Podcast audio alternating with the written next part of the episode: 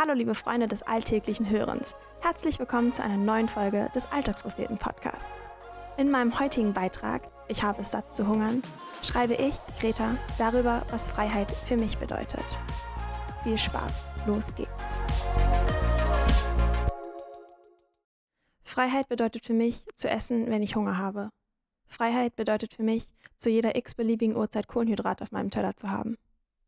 Freiheit bedeutet für mich, mit Freunden am Lagerfeuer gegrillte Marshmallows zu genießen oder spontan Eis essen zu gehen. Freiheit bedeutet für mich, die Zahl auf der Waage unabhängig von meinem Selbstwert zu betrachten. Und Freiheit bedeutet für mich, unter Menschen zu sein, um mich dabei pudelwohl in meinem Körper zu fühlen. Ein Schälchen Magerquark, eine Grapefruit und fünf Nüsse. Das war's. Frühstück, Mittagessen und Abendessen in einem. Doch vorher noch ein Blick auf die Waage. Stimmt das Gewicht? Sonst lasse ich die Nüsse weg. Und eine Hälfte der Grapefruit.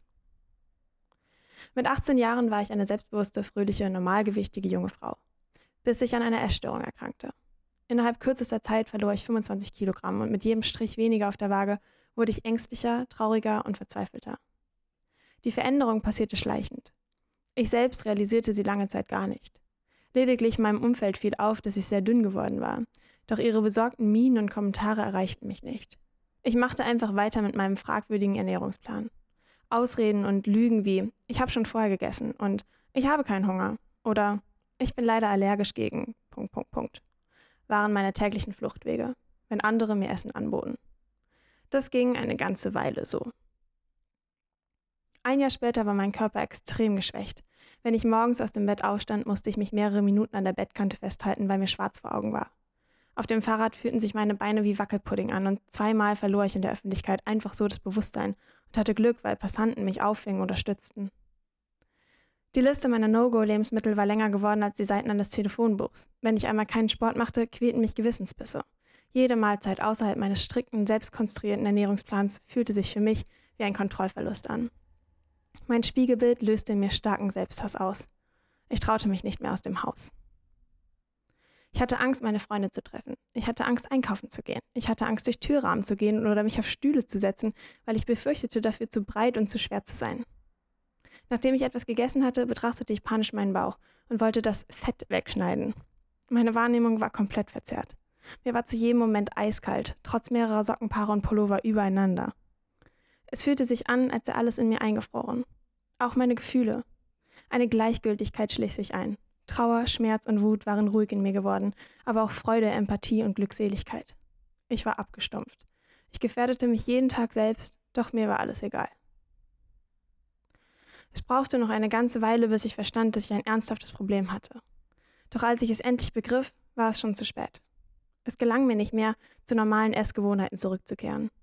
Es war ein Kampf mit und gegen mich selbst. Als ich endlich wieder alleine essen wollte, konnte ich es nicht mehr.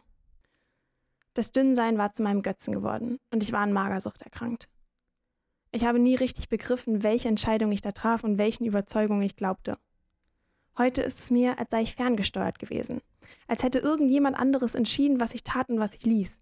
Es ist mir bis heute ein Rätsel, doch ich denke, genau das ist die Krux dieser Krankheit. Wenn ich heute Bilder aus der Zeit von mir sehe, ist es wirklich unfassbar, wie ich solche Gedanken haben konnte. Denn da war kein Fett mehr, das ich wegschneiden konnte. Mein Gesicht war eingefallen, meine Wangenknochen standen unschön heraus und meine Augenringe hingen immer tiefer.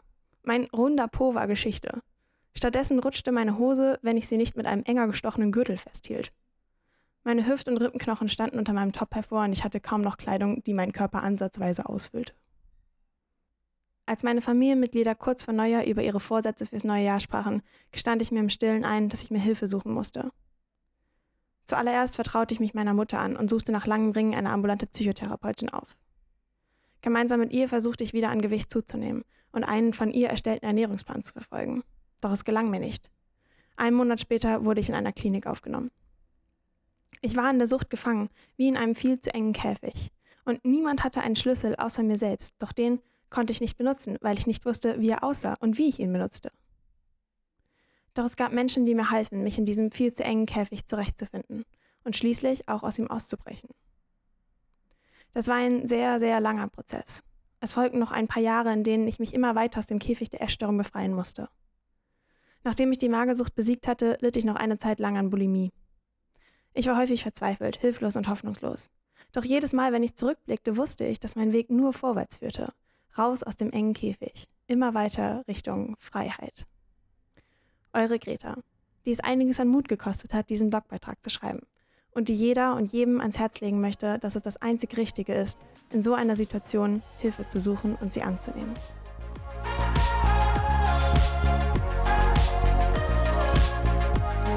Das war der Alltagspropheten-Podcast. Gesprochen wurde dieser Text von mir, Greta. Wenn dir diese Folge gefallen hat, freuen wir uns, wenn du sie weiterempfiehlst. Du möchtest unsere Texte nicht nur mit deinen Ohren, sondern auch mit deinen Augen erleben? Dann schau auf unserem Blog auf www.alltagspropheten.de vorbei. Wenn du keinen Beitrag mehr verpassen möchtest, folge uns auf Instagram, Facebook und Twitter. Oder abonniere unseren Newsletter via Telegram oder per Mail an info@alltagspropheten.de. Dort erreichst du uns auch für Fragen und Anmerkungen. Wir freuen uns darauf. Bis dahin, mach's gut und viel Spaß beim alltäglichen Hören und Lesen.